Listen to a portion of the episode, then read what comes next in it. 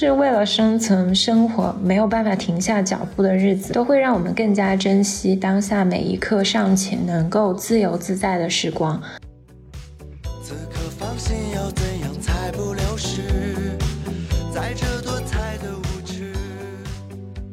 就觉得很 amazing，因为他可以一个人端三个那种大托盘，然后也不会倒，但是你明显知道他非常 tipsy，听起来都觉得很开心了。我要是能找到一份这样的工作。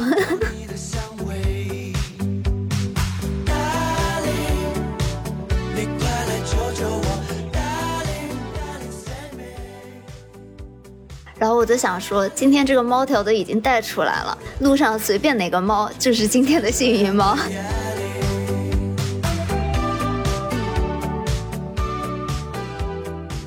大家好，我是杨子，我是小溪，我们是大俗小雅。大俗小雅是由生活在世界各地的打工人每周一起陪你跨时差谈天说地。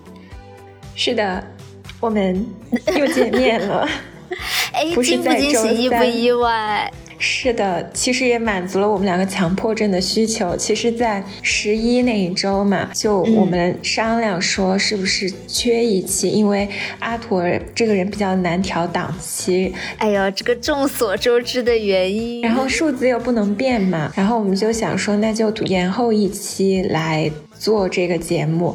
但是后来想，我们是周更的，缺了一期，心里又很难受。嗯，所以呢，大家不知道为了这个缺一期的事情哦，央子的心理压力有多大？对，就是逼死强迫症，所以我们现在这不是补回来了是吗？对，是的，希望在周一也给大家带来快乐，好吧？这周日是双倍快乐。嗯，对。那我们这期节目呢，其实是参加了喜马拉雅的生动好物节话题活动的一期节目。而且这次的活动的时间是从十月二十四日晚上的八点钟，一直持续到十月三十一号。大家可以打开喜马拉雅的 APP，在首页搜索“喜马双十一”，就可以参加到这次活动我们的话题的一些互动。然后参加了这个活动的小伙伴呢，是有机会可以赢得 iPhone 十四啊、带风吹风机等等的好礼的。嗯，说的我都想去了，我好想要 iPhone 十四啊！毕竟我是一个还在用 iPhone 十的人。谢谢你没有升级你的手机好吗？升级了手机就有可能再也录不上音了。哎呦，完了，暴露了我们是用手机录音这个事实。大家应该都知道了吧？所以在现在这个特殊时期呢，我们时刻处在充满不确定性的生活之中，及时行乐可以给我们带来很多正向的情绪啦，就是让我们活得轻松一点，不要有那么多的压力，就 feel good，活在当下是非常重要的。就像 TVB 的金句嘛，人生在世最重要的就是要开心。嗯，所以这一期呢，我们就想跟大家聊一聊。呃，我们在生活当中一些及时行乐的行为，其实这个还蛮受上一期我们一百期的时候，嗯，阿图有说感觉我和央子变得跟从前有点不一样了，因为好像之前是有一个听众朋友提问嘛，问我们说这个事情做不到的话，我们应该怎么样继续努力？然后当时我和央子的反应就是做不到就算了。其实我们好像。也没能真正做成这样，只是啊，你看央子今天还要加更一期，口嗨，对，硬拉小溪下水。其实小溪真的很不容易，因为我们是工作日加更嘛，他就是晚上在加班的同时还要。哇，大家知道吗？这 周我们要上七天班，连上七天班，样子还要拖着我加更，是多么的令人崩溃。我检讨，我检讨。我们这一期为什么会想用这个主题呢？其实跟我们最近生活中看到的一些小伙伴所发的状态啊这些有关吧。我还觉得蛮受感慨的，就是我前两天有看到两个朋友发的状态。我都感触蛮深的，就是有一个女生，她是我原来在德国的好朋友，后来她就在疫情之中的时候回国了，就像小雨一样。然后她现在在国内工作嘛，她有一天就发了一条 Instagram，我觉得很感慨，她就发发了很多那种冬天的照片，她就说她现在也在上海。就天气转凉了嘛，他就回忆起他当年在柏林生活的时间，因为他是在疫情最严重的时候搬到柏林去住的，然后柏林就很冷嘛，他就发了很多运气。对柏林那种大雪的照片，他其中就写了这么一段话，他说：“今早起来已经有了入冬的感觉，想起柏林的冬天，那些干冷的、有些许阳光的安静早晨。”然后他就回忆了很多在柏林的一些地标的小瞬间，比如说他寓所街角的咖啡馆，每一个在寒冷中被咖啡和酥皮面包治愈的瞬间。然后去城市不同的跳蚤市场淘宝，然后在雪中墓园散步的曾有的闲暇时间，想起木心先生 从美卡随想录，然后他有一句话其实戳我戳的最深的，他说那时还意识不到人生的闲暇有多奢侈。而且他那个结尾就让我觉得还蛮伤感的。他说：“我想我大概还是很喜欢柏林的，想念他就像想念一个老友，即使始终被困于无休止的 lockdown 中，也是我在德国度过的漫长时光中最有声有色的一段日子。”对。然后我还看到我有另外一个前辈了，他在国内的一个顶尖高校教书嘛，他那天就发了两张图，就是那种午后的阳光，然后绿树这样，他就说与知心的朋友湖边下午茶，珍惜每一次偷得浮生半日闲的小确幸。高校其实还蛮卷的嘛，就是你要发很多文章啊，然后要教很多课。青年老师的话就很难得有这样的时间，我就会觉得。真的是人生苦短，及时行乐。因为现在小溪的体会应该比我更深。不要这样伤害我，因为你上班了嘛，就是为了生存、生活，没有办法停下脚步的日子，都会让我们更加珍惜当下每一刻尚且能够自由自在的时光，哪怕是非常微小的一种自由自在，也是很宝贵的。嗯，你刚刚说起你朋友很想念。德国的时光嘛，其实有一天晚上，我跟小雨就是在散步回家的路上，想纽约吗？嗯，对，就突然碰到了一个披萨店，就那个时候我们就是有点晚了嘛，在走回家的路上，就突然觉得有点饿，然后街角就在上海的街头啊，街角就出现了一家披萨店，叫 Joe's Pizza。它其实是一家从纽约，我们还蛮经常去的披萨。我一直以为它是一个非常当地很 local 的一个很小的披萨店嘛，因为它的每家店铺都非常的脏乱差的感觉，然后就会有很多人进去买很便宜的一一大片的那种披萨。嗯，然后我就没有想到它居然也开在了上海，而且我们俩走进去的时候嘛，它不是那种像比如说麦当劳来了。嗯，麦当劳现在也不是多高端了，但是比如说像什么 Taco Bell 啊，或者有一些别的国际连锁的品牌嘛，它进入中国以后会升一个档次。但是这个 Joe's Pizza 你走进去了以后，它还是那一种 熟悉的脏乱，也不算脏乱差吧，但是它还是卖那种很大的一张披萨，切成一片一片，那个什么量足物联，对，就也还很便宜，便宜大碗，对。然后里面就是两三个店员，嗯，然后也不是那种很高级的装修。然后我们走进去，因为那个时候都已经很晚了嘛，可能十一二点了吧，就真的有一种一秒穿梭回。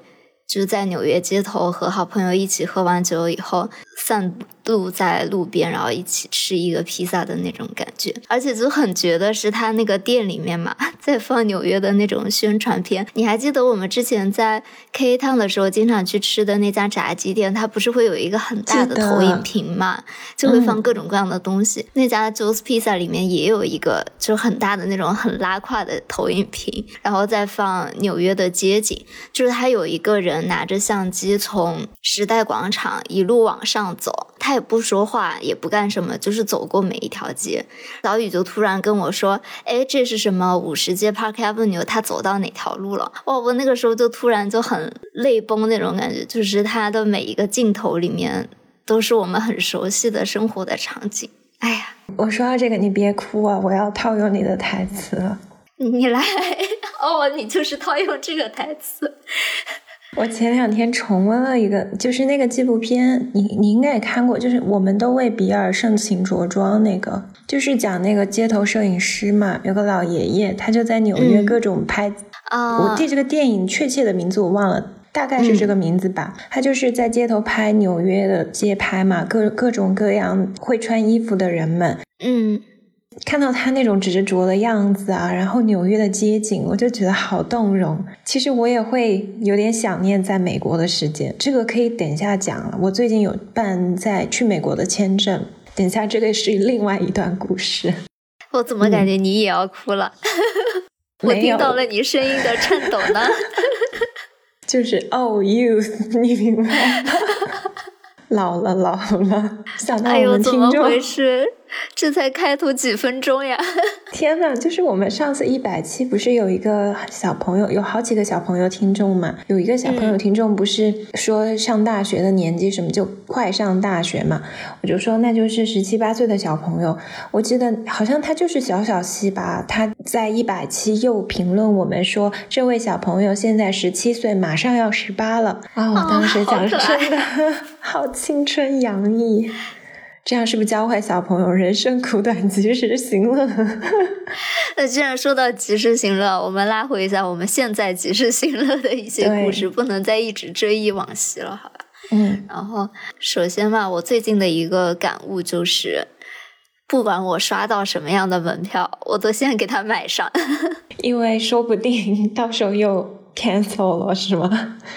对，因为你可能买十次票吧，只有两三次可以去，所以呢，你就先买上，总有一些你碰上运气就可以去，就是。大家都知道，现在现在这个比较特殊的情况嘛，其实你的生活真的很难去计划，就不像以前，我会提早很久就看一些展讯，然后计划好自己应该哪个周末去干什么，哪个周末去干什么。但是现在这个事情就变得很难确定，所以我现在的人生策略就是，既然我刷到了这个票，就说明我和他有缘分，那我就先买上再说。然后因为这个策略呢，其实哎，我还是运气很好，看到。到了好几个，就是那种见缝插针的，看到了好几个我想看的展览。第一个就是之前也有跟大家说过的奈良美智展嘛，它是往后延了大半年的时间，然后我就是刚好在那个开放的三天的缝隙就看到了，不确定现在还能不能看到，现在应该是可以了，但是中间又有一段时间暂停了，是，所以我感觉还是挺幸运的。啊，我前段时间还去浦东美术馆看了徐冰的展吧，我觉得那个展我还蛮有感悟的。我们到时候可以做一期相关来说一说徐冰。嗯，我觉得那个展应该算是他一个蛮大型的回顾展了，就是从他很开始的一些作品，然后包括央子之前提到的他在微商展出过的凤凰嘛。嗯，对，还有它几乎很多的天书的一些装置啊，包括它的整个系统，然后还有就是它不是最近做了一些，嗯，它那个天书系统和 emoji 的一个结合嘛，就是更在更加现代化一些的天书系统，就还挺可爱的，我感觉是可以让。大家很完整的了解它的整个的脉络吧。对，我是五年前有在尤伦斯看他的那个大型的回顾展，我就觉得他是典型的那种学者式的艺术家，非常扎实的一个人，就是有那种做艺术史的精神在做艺术。他整个艺术都非常成系统，有自己架构的体系，而且他是学版画出身的嘛，就是功底非常扎实的一个人。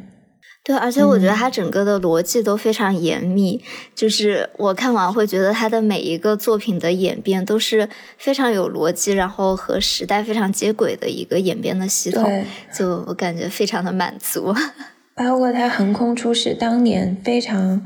就是一鸣惊人的天书，他后来持续几十年也在接着做跟天书相关的很多新的项目，觉得他是一个很有持之以恒的那种延续性的进行创作的艺术家。嗯，是的。然后除了看演出之外呢，其实现在就是蹦迪也是一个需要运气的事情。我要笑死了，因为我有几次问小溪我们要不要某天录节目，小溪就说嗯，那天我要去蹦迪。我跟你讲，幸好我去蹦了迪，因为现在这个事情就又被搁置了。对呀，我从回国嘛，一直到来上海。都嗯，反正我在上海是之前从来没有蹦过迪啦。然后之前呢，小雨就一直跟我说啊，上海蹦迪其实还蛮好玩的，就搞得我心生向往。所以我们俩呢，就每天都在小红书上面刷，说这周到底能不能蹦迪？因为每一个 club 的账号都会在小红书上官宣他们的一些到底能不能开门的这些通告嘛。嗯，但是好几个周末，我们都是，比如说在周三拿到消息说，哎，可以去了，然后周五又说不行了，就是一个非常拉扯，像谈恋爱一样的感觉。然后呢，幸好啊，谢谢小雨，他持之以恒的在干这件事情，所以呢，在开放的第一个周末，我们就和我们的一些好姐妹 gay 蜜们一起去蹦上了迪，然后真的非常的快乐。我想说，小雨最近的出镜频率好高啊！某人要吃醋了，某某谁呀？渣男，渣男是谁啊？大家评评理。哎呀，那不是在上海的朋友们，大家只认识小雨吗？那那我不是就……你当心啊！某天你这个被暴露了以后，你在上海的朋友们听到了。不是，我意思是说，我在上海的朋友们，大家只认识小雨。然后呢，我跟小雨一起玩，当然还有别的一些朋友啦，只是就是大家不知道嘛，所以我就说和小雨一起。OK，好的。那你最近还有什么好玩的呢？我的 gay 蜜们真的都玩的非常的开心，好吧？其实我的 gay 蜜们都是那种玩的非常自由，然后非常的不很社牛的那种。小伙伴嘛，然后所以我觉得跟他们一起蹦迪真的太快乐了，因为你不会拘束自己，就怎么开心怎么来。就比如说有一天晚上，我们就蹦到比较晚了，然后突然我有一个 gay 蜜 就把我抱起来，在舞池中 旋转跳跃，闭着眼，好可爱啊！你们放的哪首歌呀？我已经不记得了，但是 就真的就大家一起非常的快乐嘛。然后而且他们还有一个就是每次蹦完迪都会上演的一个戏嘛，就是因为我们经常去一五八嘛，然后一五八它是一个那种下沉广场，它周围也有很多吃饭的，然后也有好几个 club，这样你一晚上就可以去很多个。下沉广场 downtown 吗？不是，就是 Sunken Plaza。就是那种 往下走的广场，下沉的广场，不是下沉。天呐，能不能交流了，朋友？然后你知道，大家就蹦完迪以后，都会在那里疯狂的唱歌啊，然后所以他们的嗓子就会哑，然后他们就会在那个下沉广场的中央表演那个。宝娟，我的嗓子哑了，我不能再给 皇上唱歌了。我之前看那个大头虫，就是那个虫哥说电影那个账号，我不是跟你说过吗？一个 UP 主讲那种童年经典，他每次讲那种狗血神剧，他就用这个配音，我就笑死了。每次那个宝娟的片段出来，对他们真的就会轮流在那里。宝娟，我的嗓子，我真觉得太快乐了，好吗？嗯，对，然后现在也也不行了嘛，所以就只能追忆一下之前的快乐，但是就很开心，抓住了那两周快乐的机会。嗯，然后还有一个小插曲，就是有一天我们在进贤路上面，也是 一大群人在街上溜达嘛，突然我的朋友就拍拍我说：“你看，那是王冕，王冕在街边上。”真的是王冕吗？是王冕，因为李诞的朋友在那条路上开了一个小酒馆，他们还蛮经常去的。嗯，然后那个是王冕的街边上啊，但是因为我的朋友声音太大了，导致王冕都已经听到了，就是那种 在路上说人家闲话被正主听到那种尴尬的氛围。然后王冕都过来跟我们打了招呼，真的太尴尬了。所以他真人长得跟电视里一样吗？我觉得你要问那个危险的问题了，我不敢在这里说。OK，我懂了。然后就更尴尬的事情就发生了。我们本来一群人都已经走远了嘛，突然我的朋友又就是跑过来追上我说：“你看那是李诞。”然后他说话声音也很大声，我就转过去说：“哪儿呀？”他说：“你就看那个光头啊，就是那个光头啊，你快看。”所以真的是李诞啊，是李诞啊。嗯，但是在上海，我感觉大家都在疯狂的偶遇明星网红。哦，我倒是也没有碰到过什么了。对。我最近的小红书都是大家说偶遇许光汉，哦，那是在英国是吧？嗯，啊，说实话，王冕、李诞和许光汉，我倒是更想遇到许光。你 这个危险发言。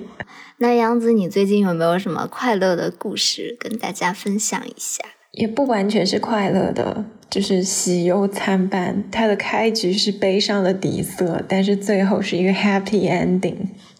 来。说出你的故事。上一期就是有跟大家挖个坑，虽然无人在意。说实话，我都没有听清楚你到底挖了什么坑。就大家说城市漫游嘛，我说下期可以讲一讲慕尼黑。哦，对不起，我真的这期节目是我唯一一次自己听了一遍吧，就是我一般剪辑以后我都不会再听了嘛。这个我今天自己还听了一遍，我也没有注意到你这个。我没有听诶，我我每次剪完我就不会听了。其实也不算城市漫游，就是一个很水的旅程，因为主要是去办事嘛。我就是去办美签，就是我这个美签呢，过程非常的曲折。我是在今年的春节的时候递交的申请。真的，我都已经忘记这件事情了。因为春节的时候，央子就在疯狂的跟我吐槽说，他的这个签证啊，一直下不来，一直约不到时间。我以为这件事情要么他就是放弃了，要么就是早就已经解决了。没有想到最近，那我的钱他已经交了，不能放弃啊！对啊，就前两天他突然跟我说他要去慕尼黑，我说你去干嘛？他说我要去办签证。我以为他要去办个什么英国签证还是什么，他说不，我要办美签。我想说，天哪，这是去年的故事吗？天哪，说到英国签证，我忍不住要多说两句吐槽。我觉得英国签证完全就是一个英国王室的那个收钱事务所，据说是查尔斯还是谁，反正是王室成员在管这个吧，就是或者是股东之类的，对，就是跟王室有点关系。他到什么程度啊？他各种地方都要收钱，就是你。多在那儿打印一个东西要收钱，复印要收钱，它有个机子在那儿。然后你打照片这些要收钱还合理，但是它中间奇葩到什么程度？就是你选那个服务嘛，你说我要收到短信提醒，要 charge 你一欧的，就是我就觉得好小家子气发个 短信这么难吗？这也算是泱泱大国吧，当年的日不落帝国。现在的 办个签证收提醒要收一块钱，我觉得这现在已经配不上“央子”这个名字了。我想起阿土的那个哪个央？我那个签证，因为当时是我导师希望我去英国，就是有一批材料嘛，他想我一块儿去，所以我是办的加急，加急就非常贵，你要多出好几百欧。然后我前前后后为这个签证，你猜一共花了多少钱？去英国的签证？两百？七百多？就是光签证本身啊。还加了一些火车费，但火车费不贵，因为我要去杜塞办，就来回也要一笔费用吧。可是就很奇葩呀，而且我当时确实是没办法，因为在那个前后嘛，我要去瑞士开会。英国真的很厉害，就是你办签证不是要收走护照吗？但是英国的那个有一个服务，你可以不收护照，只要你愿意多出钱，好像是多出一百欧吧。可真是有钱能使鬼推磨呀！真的有钱能使鬼推磨，因为那个签证对于他们来说超级容易，就是你递上去，其实它就是贴一下纸，很快就能弄完的。我就觉得，哎，so dramatic，整个那个过程。说好的及时行乐呢，朋友，讲到哪里去了？我们 回到这个慕尼黑之旅，就是最开始它真的不是一个快乐的旅程，就是我是最开始约这个美国签证嘛。我还在美国生活了那么多年，就是税号啊、驾照号啊，他这些全都会问你嘛。这些我其实都有，包括社保号这些。这让你看起来更危险了，你可以随时去那里工作。大龄单身未婚女青年是高危人群。对啊，你你不说还好一点，说了以后更危险了，好吧？但是我觉得它核心我很容易过的一个原因，其实让我想到我之前有一个教授嘛，他是那种八九十年代去美国的人，那个时候去美国非常的难嘛。他说他去成功的绝对性因素，我觉得很好笑。他说是因为那个签证官说你学什么专业啊？他是去读博嘛。他说我学艺术史，然后那签证官就 是立马让他过了，想着反正他也找不到工作。救命！怎么自黑到了这种程度？我就是去办这个签证嘛，他是在网上，你要交很多材料，交完之后你就约那个面签。然后我去约的时候，真的是到什么程度啊？其实你交完材料，他就已经收了你的钱了，大概收我忘了多少，一百多欧吧。然后你交了这个钱以后，其实不多，可是你就办到一半，你不可能不接着办下去吧？可是你要接着走下一步的时候就很难，因为你一直刷那个网站刷不出来面签的时间，他会一直告诉你没有时间，就是没有空位出来。德国是有三个地方可以办，法兰、慕尼黑和柏林，最后。我在持续刷了一个月之后，就是在小红书上各种查攻略。他们说早上八九点起来就刷，就容易刷到。我就是每天刷，终于有一天，我二月交的材料，三月中旬的一天，我刷到了一个在慕尼黑的早上八点多最早一班的位置。是几月份啊？我去法兰是最方便的，我用了一个多月才刷到位置，然后那个位置是今年的九月底。天呐，也就是为什么我前段时间去了慕尼黑嘛，等于说是半年前刷到了一个位置。那你还在那住了一天了？对啊，我住了不止一天。这个又说到，等一下我说的另外的抓马了。然后就是九月份去这个。就必须去慕尼黑办这个签证嘛，因为做到一半了，反正记录都在那里，不可能半途而废不办的。可是我其实就没有那么想去美国了，因为当时我要申这个签证去美国，是因为我拿到了一笔奖学金，可以让我去美国做研究。然而，等这个签证下来，我论文都写完了，我那笔奖学金也用到了去英国。那你到底办这个签证是为了什么呀？就是 no point，完全没意义啊！我最近也不想去美国，可是就是办到一半了，你不可能不办完嘛。然后我就踏上了去慕尼黑之旅。然后那一天，我住的那个酒店嘛，就是办签证的那个一大早。就下倾盆大雨，但是我当时正好没有带伞，因为我之前查了天气，它是没有雨的，我就不想带伞。我怎么觉得这好像是一首歌的歌词呢？你刚刚在说的时候，要是阿驼在，他可能已经 唱起来了。我不知道是什么歌，但是听起来都特别像一个歌词，悲伤的歌。然后早上就下很大的雨嘛，但是我住那个旅馆还挺不错的。一般来说，你就是去前台问他借伞就好了嘛。我想起来了，蔡健雅的《别找我麻烦》。哦，我知道那首歌《乌云乌云快走开》，对吧？对。然后那天就下很大雨，然后很冷，我就去那个前台拿伞。然后那么一大早哦，前面正好有个大哥也在那借伞，然后他老人家借走了最后一把伞，然后我就没有伞。可是签证这么重要的事，我又不可能耽误。然后那时候太早了，D M 这些地方也没开门，而且我那个酒店边上也没有什么便利店，我就淋着雨去签证的地方。然后出那个签证，出那个地铁站以后嘛，就是谷歌它显示离那个签证中心很近，但其实根本就不近。就是我在那个寒风与暴雨中走了十几二十分钟到那个签证中心。你就这么干淋着吗？因为那边上没有任何便利店，而且时间很早没有开，确实也是 救命，真的很救命。然后那天我到那，我一看我就知道是美国使馆，因为外面就排了很长的队，我就很讶异，因为那么早，我在网上看攻略，他们说是不需要提早很多，大概提早半个小时去办签证就可以了。结果我站在那的时候，那两个工作人员就在说：“哦，不好意思，今天我们的系统坏了，所以没有人可以按照那个约定的时间准时进去，大家就请在这里排队，慢慢进去。”我那个时候还在给你发微信，你记得吗？我说：“哇，今天我怎么这么倒霉啊？又没有伞。”是的。我又不能走，因为我排到那个中间，我也不知道什么时候能到我，我肯定不敢现在去买把伞再排。所以你排队也一直淋着吗？对，我以为那个时候至少有那种遮的地方，完全没有。它那个领馆外面就是一个整个露天的那种排队的地方，没有棚子啊那些的。然后那天也好也不好，就是那个雨非常的大，就是暴雨的那种。可是暴雨它不会一直下嘛，它大概就是下十分钟，停那么几分钟，然后又下这样。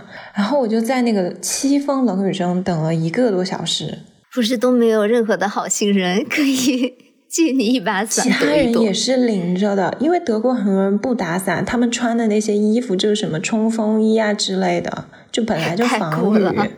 然后我就在那里等了很久，进去以后过那个安检，我过了四遍才通过。就是他是完全不准带电子产品嘛，但是我总是忘记我包里还有电子产品。就比如说我把蓝牙耳机拿出来了，但我忘了拿有线耳机，就这样。我有一个硬币包嘛。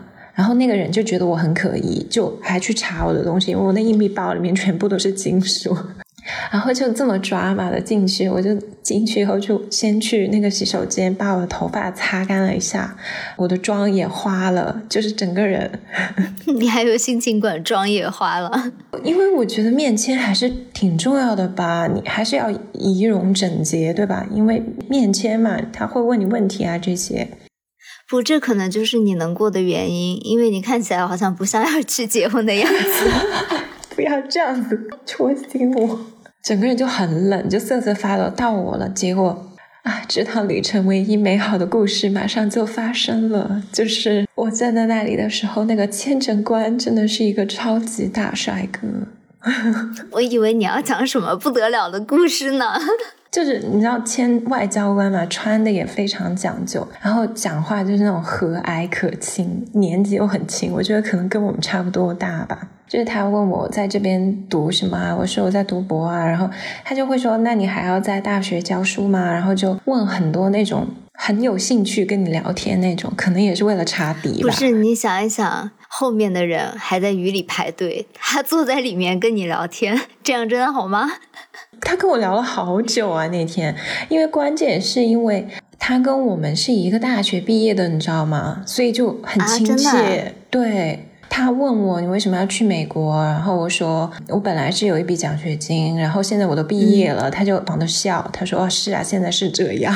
我就说那现在我可能就是。毕业旅行一下，如果答辩之后的话，他就说那蛮好的。他就说为什么想去美国，就跟他讲了一下，我大学是美国，然后生活过几年。他就说他也是我们大学的，所以就聊得还挺开心的。走的时候他还跟我说了一句 Welcome back，哦，就还蛮暖的。You definitely enjoy your stay in the states，他就这么跟我说，很曲折，可是最后还是蛮顺利的，因为现在美签是十年嘛。所以我还是比较开心的，对，就很方便。但这个还没结束，就是我当时去慕尼黑，我我都不知道现在是慕尼黑啤酒节。啤酒节在德国的那个德语中叫做 Oktoberfest，就是十月节。十月呀，对，所以我就一直以为是十月，可是它其实九月就已经开始了。毕竟是最大的节日呢，它好像是十月前就会结束，哎。然后我当时跟你说的时候，你还说，那你正好啊，就是现在你不知道以后上班这么累的话，现在抓紧机会玩。对啊，就是及时行乐呀。对，但是我当时根本不知道有啤酒节，所以他是要提前订票啊这些嘛。就啤酒节对我来说没有任何的好处，它就是制造了非常糟糕的交通以及昂贵的住宿，然后我还没办法玩。关键最可怕的是，你知道那天晚上有一个醉汉敲我的门啊！就是你知道我吓成什么样？我一个女孩子在外面住，然后半夜三更，我看那个手机就两点多三点，就有一个人疯狂拍我的门，拍了可能有半个小时。你没给前台打电话吗？我有，前台一直不接。我超级害怕，我那天整个人就吓到发抖，然后我还把一个凳子去抵那个门，然后前台一直不接我电话。天呐，你哎，你住什么酒店啊？是一个很好的酒店，所以我觉得很奇怪，就我不知道是啤酒节还是怎么，就是喝醉的人吧，我猜的。然后他应该是走错房门，就刷卡刷错，然后我也不敢说话，一个女孩子，我怕我一讲就是女生的声音嘛。嗯。反正我从来没有经历过这种事情，还蛮惊魂的那一晚。对你跟我说的时候，我就觉得很吓人。我以为你住的是那种比较差的酒店，是一个蛮还蛮好的酒店。哎，那很奇怪，怎么可能前台没有人？嗯，就可能太晚了吧，我也不知道。然后就这件事还蛮让影响我心情的。然后我第二天就头痛欲裂，因为我那天又淋了雨嘛，我整个人状态就很不好。然后半夜又被人弄醒，又吓得半死。反正这个慕尼黑给我印象就很不好。然后到处都是那种啤酒节嘛，大家穿那种传统，在我看来奇装异服的人，就是很多男生会穿那种长筒袜，德国传统服装，还蛮可爱的呀。德国男人的那种感觉不是很搭，我不知道，我个人觉得。当时我去的是去啤酒节嘛，就那些餐厅的服务员都会穿那种啤酒节的德国传统衣服给你服务送吃的。然后有一个服务员，我觉得好好笑，她明显就是喝的很醉很醉，就是一个女生，她全脸通红，然后拿东西又是东倒西歪的。服务员，我就觉得很 amazing，因为他可以一个人。端三个那种大托盘，然后也不会倒，但是你明显知道他非常 tipsy，他肯定就喝超多，而且是中午诶，他已经喝成那样了，我都不知道他晚上会怎么样。即便这样，他也没有被炒鱿鱼啊，所以我们要及时行乐。这个我听起来都觉得很开心了。我要是能找到一份这样的工作，对啊，但是最后那天我在慕尼黑还算。开心的就是最后我有去慕尼黑必打卡的景点，就是宝马博物馆。其实我已经去过三次了，但我这次去还是觉得超级喜欢。所以它里面会有什么？它就是会介绍宝马的整个品牌历史什么，然后介绍它的各类车，然后车的演变啊，不同种类啊。然后这次我去，它有一个新的板块是它的电动车的板块，然后它在未来会推出的电动车的模型，我觉得很有意思。哇，没有想到你是一个喜欢车的女孩。我没有很喜欢车，但是我很喜欢这个博物馆，所以我觉得喜欢车的小伙伴应该会非常喜欢。因为我对机械这些其实不是特别感冒。这个即便如此，我都觉得这个博物馆做的非常的好，真的是一个很好的广告。我走的时候还买了宝马的笔，我真的觉得，我也没想到我会买这种东西，就 这种纪念品，很好的营销。毕竟你是会买零零七杯子的女孩。这是我可以理解。除了这趟旅行之外，你有计划一些什么别的旅行吗？毕竟我反正又不能出去玩。我十月底会去一次威尼斯，但是是大部分是为了办事你又要去威尼斯，好幸福啊！我要签合同。哎，我本来还想延长多待三天，然后汉莎的服务实在太差了，我加钱也没法改机票，就算了。然后我年底前我会去一趟伦敦，毕竟是花了七百欧办的签证呢。你要花更多的钱去把它玩回来。那个那个七百欧是奖学金覆盖。哦，那就是带着一种 不去白不去的心态，好吧？你知道吗？那个因为伦敦签证特别短，你不去真的很浪费，它只能管半年啊，就太短了。所以我签证很快会过期，如果不去的话。那小溪呢？你最近有出去玩吗？哦，我还蛮意外的诶，我居然在国庆节的时候回了一趟家，因为我之前已经做好我回不了家的准备了，因为大家都知道成都前段时间也不是特别的稳定嘛。然后结果哎，居然又被我抓住了这个机会，我就在国庆的时候回了一趟家。然后我回家的时候觉得真的还挺开心的，因为。嗯，成都整个城里面嘛，都会闻到一股桂花的味道，就好幸福。而且那段时间上海也是，整个城里面都是桂花的味道，我都会觉得非常的幸福。而且我觉得最治愈的一个呃时间点吧，就是呃我离开家三个多月了嘛。虽然我爸爸妈妈时不时会给我发，就是来我们家吃饭的猫猫的照片，他们现在已经会帮我。喂猫了，虽然嘴上说着不情愿啊，但是我看他们喂猫喂的比我还积极呢。然后呢，想到了你爸拍月亮。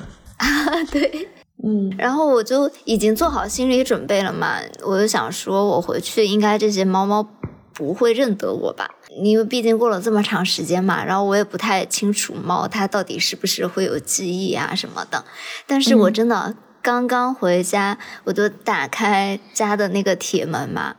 那只猫就出现了，就是叫小黄。小黄就就冲过来了，然后虽然它是过来要吃的，我以为只有狗狗会这样。呃，它可能就是察觉到了，哎，那个伙食团的团长回来了。啊，我只是一个自动喂食器这样的存在，好吧？对，嗯。然后，但是它真的会非常定时，就是每天来三趟。而且我走的那天嘛，因为我是下午差不多晚上的飞机，我走之前他也来了。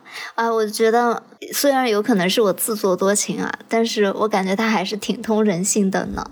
而且就是有那种不管。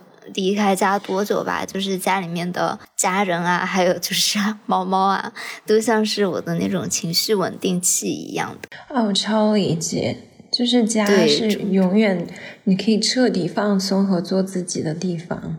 嗯，然后虽然呢，现在出行稍微有一点困难啊，但是我还是。计划了很多想要去的地方，就比如说我最近还蛮想去景德镇的。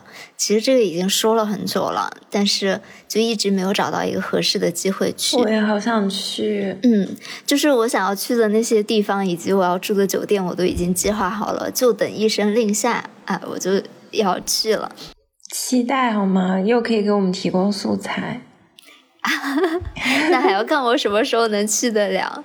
嗯，哎，不过我真的觉得，嗯，之前我也听咸宁七做了一期节目，就是，呃，很多年轻人其实现在会去景德镇嘛。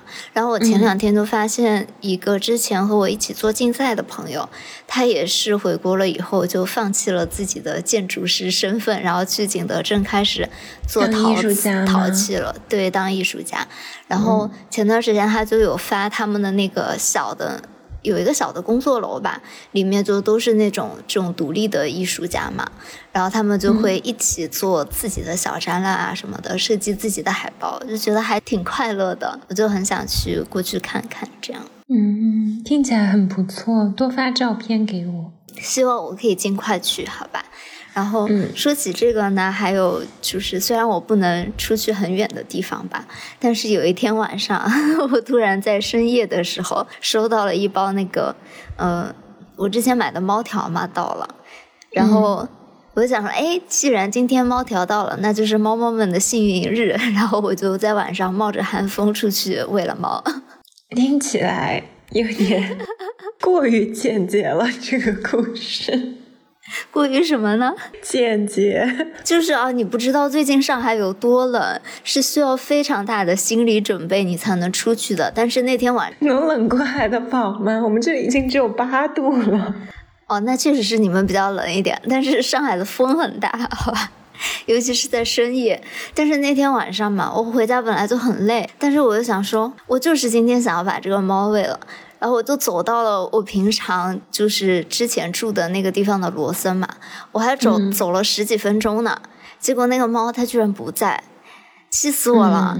然后我就想说，今天这个猫条都已经带出来了，路上随便哪个猫就是今天的幸运猫。然后我就在路上，哎，就看到了一只小猫，然后我就过去给它喂了猫条，谁知道啊？突然从那个草丛里面就出来了三只长得一模一样的猫，都是吧？就是他们那一家都出来吃了。然后你的猫粮严重不足啊？对，然后我就喂完了，我就赶紧跑了。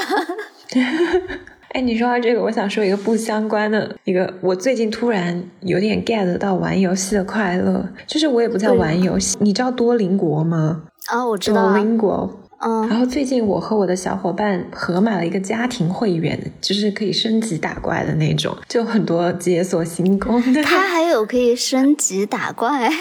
自己买那个钻石什么 gem，然后它有通关那些嘛？我最近就是严重上瘾，是我。我不知道我们那个排行榜总有一个日本人跟我比，就是他老跟我比第一名。不是你学的什么语言啊？就是你买了那个套餐以后，他你可以学所有的语言，但是你学任何语言都可以给你加血。它因为多邻国它是很容易的，就是你有时候就是杀时间用，就比如说它那个德语就好简单，随便一下就可以通关，你知道吗？然后那个我觉得是个日本人吧，那个名字像我有时候手机在那就可以收到一个提醒，说什么就是那个日本人的名字，他什么 has taken your number one position，我就 拍案而起，我要借着刷分。他可能是一个机器人。我现在吃饭，我就疯狂的刷那个多邻国。天呐，上一期还有小小伙伴问说：“哎，央子怎么用闲下的时间提升自己？去刷多邻国好吗，朋友们？吃饭也要学语言。”它那个设计真的很上瘾，就是一旦你加入那个排行榜，它好可怕。你就是有一天你如果不去刷它嘛，你就会掉出那个 promotion zone，你知道吗？它是前七名才能进入那个升分榜，你才可以升级打怪，很快超别人。如果你掉出来了，你就会一下猛掉，掉到二十多名，就很可怕。它是一个什么范围的排行榜啊？就是你们那个城市吗？其实直至今日，我都不知道那个 friends list 是哪些人。I don't care，我就是要拿那个第一名。天哪，好可怕的女人！你还说我可怕？你自己去玩一下，你觉得比我可怕多了。你不是说到这个，我有一个很堕落的事情，你知道瑞幸咖啡它有一个榜。天听起来我们两个很像神经病。但是我搞清楚了它的范围，就是因为我楼下有一家瑞幸咖啡的店嘛，然后它是按照那个店来排名的。嗯，你如果每天在这个店买的话，你就会上它的那个榜，就是就完全是按照购买的次数。然后其实我估计在这个店买的吧，应该都是我们这一栋楼的邻居。嗯。你就为了我打榜吗？我本来也需要喝咖啡，但是这个榜也给了我一定的激励。你不要给自己找借口了，你本来可以喝别的咖啡。对，我本来可以喝更好喝一点的咖啡，但是我堕落到为卫星打榜。我跟你说，这真的很有毒，就精准捕捉我们这类人群的心理。对，而且我就很费解的是，他打那个榜，有知道的小伙伴欢迎告诉我，他到底是一个什么机制哦？就他说是打了榜以后会有很多很多的福利解锁，然后他还会给你勋章啊什么。天呐，我听起来好奇怪。但是，我去上个月明明是在榜上啊，而且排名还挺好的，为什么我没有收到任何的东西呢？我是 miss 掉了什么什么吗？我明明是在那个榜上啊，因为他每天都会给你刷新嘛，说你在榜的第几。你可以问一下那个店员。我有点不好意思。所以你是第几位？我应该是前五吧，哇，那你很厉害。这有什么好厉害的？但我最后两天不是就没有在注意 check 这件事情，我应该就是错过了最后两天那个 window。但是我很确信，我应该还是在那个榜上的，但是我没有拿到勋章啊！太可怕了，我们是不是应该回来一下？来来，但是我想说，其实有时候真的就是。要较那一口劲啊！就是我这个多邻国也是，我有时候就是忠于自己的感受，我要拿出充血，你知道吗？它有一个游戏叫做 Matching Game，就比如说德英的那个互译，就是你可以翻牌子，两然后就会像消消乐一样的那种东西，就是它会越来越快，越来越快。打鸡血。是的，就是它时间会越来越短，你就越来越难在那个时间内把所有的块块消掉。然后你为了买时间，你又要花你的那个金币。就它真的很像一个手游，它设置的就是很厉害。我觉得我除了正常工作什么的，我其他所有时间都在多邻国上。你好疯狂啊！救命！重度成瘾，现在。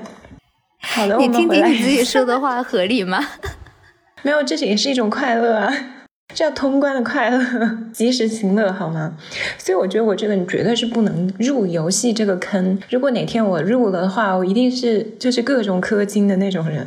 好的，那其实除了我们刚刚说的这些快乐，还有一个我其实觉得很重要的就是吃啊。我们之前也说过好多次嘛，就是我们自己喜欢吃的东西。小七是零食代言人。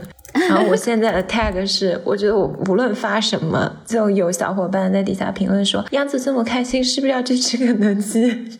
你的人设已经立稳了，好吗？哎，明天就是疯狂星期四，飞我五十，我帮你吃。哎，天呐，我真的我肯德基太远了，而且我家也很远，他送外卖也送不到，我真的很悲伤。但我最近其实就是秋冬的那种感觉嘛，这边已经很冷了，我觉得很有那种秋意的食物，一个是肉桂卷，一个是抹茶戚风蛋糕。嗯，哎，我以前真的小时候很不喜欢吃肉桂卷，因为我觉得它又甜，然后我又不喜欢肉桂的味道。对，但我现在是我现在。对，我也觉得好奇怪。我原来真的觉得它超级甜，甜到就是我受不了。但我现在觉得它跟咖啡真是绝配，就跟那种不加糖的咖啡正好有一个对冲的那种感觉，就很好。然后除了这个，就是哎，我最近也是做饭的人呢。啊。就是我有时候周末嘛，就会去我德国朋友家，然后大家就会一起做南瓜汤和千层面。然后上一次我在家搞了一个火锅局嘛，然后就有朋友来我家的时候，我家那个电车站有一大片花田嘛，然后还有一片农庄的感觉。然后他们好可爱啊，他们俩是一对情侣嘛，就那个女生拿了把那个向日葵，花田里面的，因为它是那种自动投币的。你自己给钱的那种向日葵长得特别好，然后我发现向日葵真的好吸水哦，放在我的花瓶里面，就是我忘了换水一个周末，它那个水就全部被吸干了。哦，是的，嗯，就我觉得他比别的花更爱喝水一些。另外那个男生他就提了三个南瓜，我觉得好可爱。然后他们就说，因为现在也快万圣节了嘛，可能过段时间大家做万圣节派对的时候，就可以一起做南瓜千层面，啊，南瓜 spaghetti 这种，对，一起挖南瓜做南瓜灯，我觉得还蛮有节日氛围的。然后我去我朋友家的时候。他奶奶是一个很会烹饪的人嘛，特别喜欢做 bakery 做烘焙，就是烤饼干、烤蛋糕这些，特别是在节日的时候嘛。然后奶奶她的那个招牌手艺就是做芝士蛋糕，我还蛮期待的，蛮想跟她学的。然后那天我我们大家还在说，离圣诞节大概一个月左右的时候，我们就可以组织做这个 bakery workshop。就那种烘焙工作坊，大家一起来研究今年圣诞做什么手工饼干啊，这样我觉得还蛮好玩的。就周末的时候，嗯，那天来我家就是来我家串门的那一对 couple 嘛，那个女孩她是一个特别会做这一类糕点的人，而且她很会调酱。就是有一次我去她家，就那个 deep 嘛，你吃那个吃 chips 吃薯片啊这些的时候。它有一个特制的酱，它那个清单就有十种材料吧，然后做出来。天呐，我们当天真的是觉得所有的食物都没有那个酱好吃。我们就是面包也沾那个酱，饼干也沾那个酱，所有东西我们都沾那个酱吃，就变成一个吃酱大会。你要不叫他开发一个老干妈？啊，我真的觉得这那个可以开发成一个类似的品牌连锁。我最近还还有一个新闻，还让我挺感慨的。哦，对你之前给我发了，我托啊，小西竟然记得我给他发了耶，喜他普奔。因为我记得那一天我发了以后，小西没有回我。不会吧？我应该回了吧？你你怎么总是给我树立一个渣男的形象？不是这样啊！你现在自己搜一下，我怎么语气这么像阿驼呢？对呀，你现在有点 驼化了，变得有些斤斤计较。你搜一下我们的聊天记录，看一下时间。这是阿驼的口头禅。就是最近，就是大 S 和他现在的先生具俊晔一起登上了 Vogue 台湾嘛，然后他们拍了一组我觉得很有 feel 的照片，特别是大 S，真的很回春，他整个人状态就很好嘛。然后他就接受了采访，说了一段话，我还觉得。感触蛮深的。他说：“从小到大，我的人生几乎每天都充满了恐惧，不管是原生家庭，或是我之后自己组的家。”他说有各种各样的压力啊，包袱在他的身上，他像个战士一样去面对自己的每一天。然后他就说，和现在的这个先生在一起，他也会害怕大家不接受，怕别的人觉得他疯了。但是有的时候半夜睡觉会以为自己做梦，只要摸到他的光头，大 S 就说他就会知道这些都是真的。救命！我突然想起了王冕的光头，呃，不是李诞的光头。王冕什么时候变光头了？对不起，我当时看到这一段话，我就觉得还蛮……我不是那种觉得这一段感情我就很看好啊什么的，和这个都没关系。我只是纯粹觉得大 S 这个人的人生很有感，就是很带感的一个人，很勇。是的。从他之前谈的每一段恋爱，比如说他会说他是一个很会追人的女孩子啊，然后他有什么喜欢的人啊，他就会表达，从来不藏着掖着。嗯。然后每一段分手，他也是一个很体面的人吧，从来不会讲前任的坏话啊，这些很果决、很冷静的。然后我就会觉得，就算他跟现在这一段以后不知道会怎么样结果，但是也无所谓，因为她是一个经济完全独立的、自己能独当一面的女性，她就去做忠于她自我当下感受的事情，然后做出很果断的人生抉择。我觉得就是很酷的。其他的事情走一步看一步就好了，她也不害怕失去，他担得起这个失去的代价和成本。嗯。我觉得这样的人生真的非常的潇洒。我看大 S 和鞠婧祎的这个访谈，有一个细节我好喜欢，就是大 S 说她和鞠婧祎都很喜欢纹身，然后她一直以来渴望的那个结婚的典礼，不是要大钻戒，不是要华丽的场面，她就是希望这个人懂她，所以鞠婧祎就是自己在自己的身上试了很多次，然后给她的手上纹了一个戒指，他们俩是。用纹的戒指结婚的，我觉得真的很浪漫了。嗯嗯，他刚好他们俩都互相懂得，这种感觉真的很对。而且无论后来怎么样，这走不走得长，至少现阶段就是 because of you I become a better me，因为这个新的感情。大 S 的状态更好了，就是嗯，所有人都能看到的。我觉得那也就够了，就是享受当下，不害怕失去，因为自己已经是足够强大的自己了。嗯嗯，对啊，我觉得今天我们也不是想要跟大家说，就是人生完全没有规划，就是想一出干一出，这样就是女孩子还是要追求自己的经济独立，然后在经济独立的情况下，如果能够忠于自己的感受，那真的是一件很快乐的事情。嗯，就是在享受当下的同时，也不放弃对更好的生活的追求，我觉得就很好，就是不要患得患失。嗯，那好，今天我们就是跟大家闲谈了一下我们最近的生活啊，然后一些小感想。嗯，不知道大家是不是也会有很多及时行乐的快乐的瞬间呢？欢迎你们和我们分享你们最近的一些不延迟满足、马上就要快乐的时刻。好呀，希望评论区里面能够见到大家的快乐，好吗？是的，那我们这期节目就到这里了。我是杨子，我是小溪，我们是大俗小雅，我们下周再见。我们过两天见。哦，对，过惊不惊喜，意不意外？是的，过两天见，那也是下周哦，不是下周，是过两天。好的，拜拜。